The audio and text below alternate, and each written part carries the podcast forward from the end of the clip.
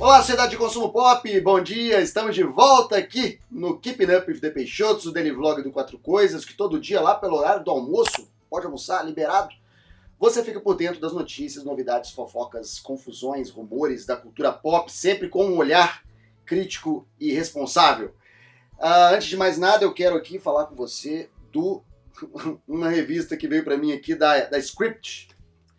Super Incel e os cabulosos nerds tóxicos. Eu ri demais isso aqui. Eu gargalhava rindo. Muito engraçado, porque tem muito a ver com o universo aqui que a gente lida no canal. E eu ri porque é engraçado porque é verdade.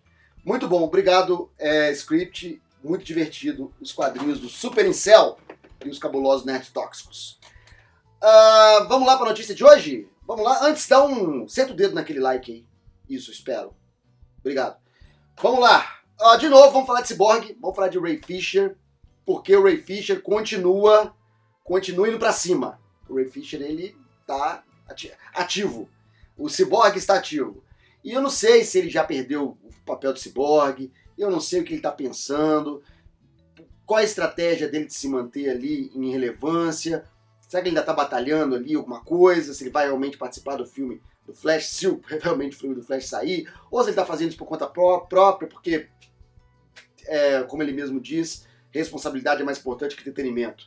A verdade é que ele soltou novas farpas contra Jeff Jones e Joss Whedon, mais dessa vez pro Jeff Jones, sobrou pro Jeff Jones dessa vez, porque o Ray Fisher ele continua no Twitter dele é, reclamando bastante revelando coisas dos bastidores de Liga da Justiça, do filme do Zack Snyder, que com a saída do Zack Snyder caiu na mão do Joss Whedon graças à interferência do Jeff Jones no filme. E foi aquela confusão, aquele desastre, o filme foi catastrófico.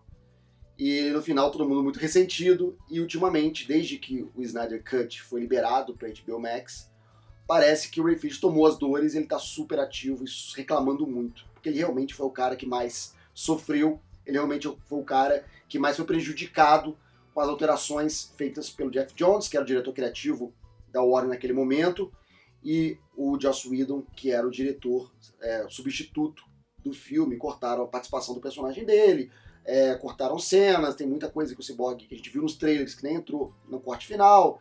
E o Ray Fisher tem toda a razão de estar revoltado, de estar é, chateado e está descarregando isso de certa maneira de forma, uh, de forma contundente no Twitter dele. Então vamos lá aqui, vou fazer hoje uma notícia aqui do Omeletão. Após afirmar que Jeff Jones não tentou impedir o comportamento antiprofissional de Josh Whedon durante as filmagens de Liga da Justiça, Ray Fisher disse que o quadrinista e produtor teria tentado censurar suas reclamações sobre a produção. Pelo Twitter, o ator disse que foi chamado ao escritório de Jones, que teria diminuído e censurado as tentativas e as tentativas do seu empresário de levar as queixas para os membros certos da cadeia de comando. Antes de mais nada, belíssimo inglês do Ray Fisher, palavras muito bonitas que ele usa. É, então ele falou aqui que durante as filmagens de Liga da Justiça em Los Angeles, Jeff Jones me chamou no seu escritório para diminuir e censurar minhas tentativas e do meu agente levar minhas queixas para os membros certos da cadeia de comando. Depois, ele fez uma ameaça levemente velada à minha carreira. Esse comportamento não pode continuar. O ator determinou o texto com a sigla A maior que E, que é o que eu digo aqui, accountability é maior do que entertainment. Responsabilidade maior do que entretenimento, na tradução para o português.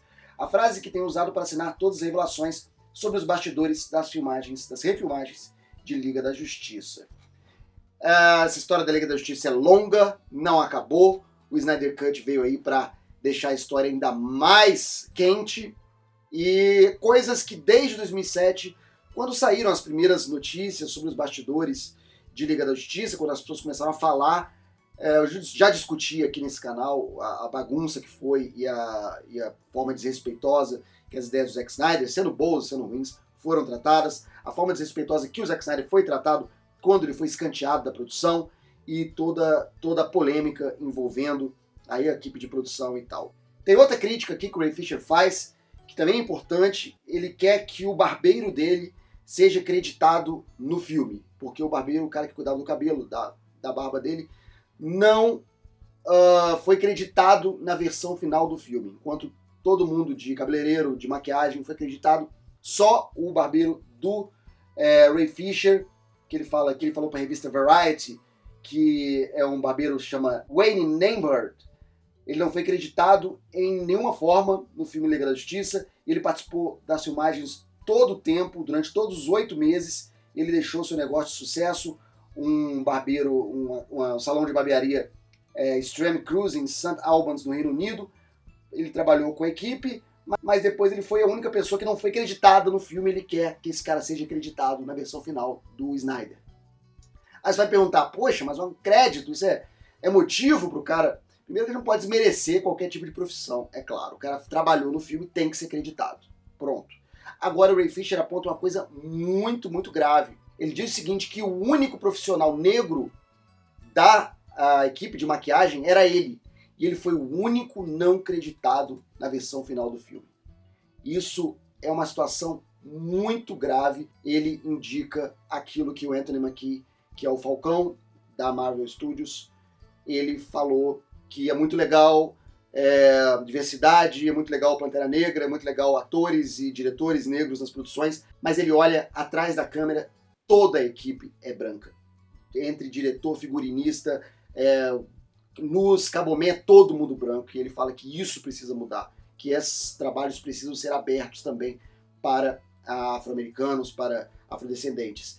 E essa, essa denúncia que do Ray Fisher dizendo que o único, o único profissional negro da produção não foi acreditado no final do filme é uma situação muito delicada e uma situação muito desagradável. E realmente precisa acreditar esse cara. Ele tá super certo em mais essa, mais essa crítica ao Liga da Justiça. E acreditem aí, o Wayne Neighbor cara trabalhou oito meses na, no filme, merece ser acreditado. Não sei por que não foi acreditado. Provavelmente tem uma explicação muito boa para isso, mas por uma própria questão de PR, isso não deveria jamais ter sido feito.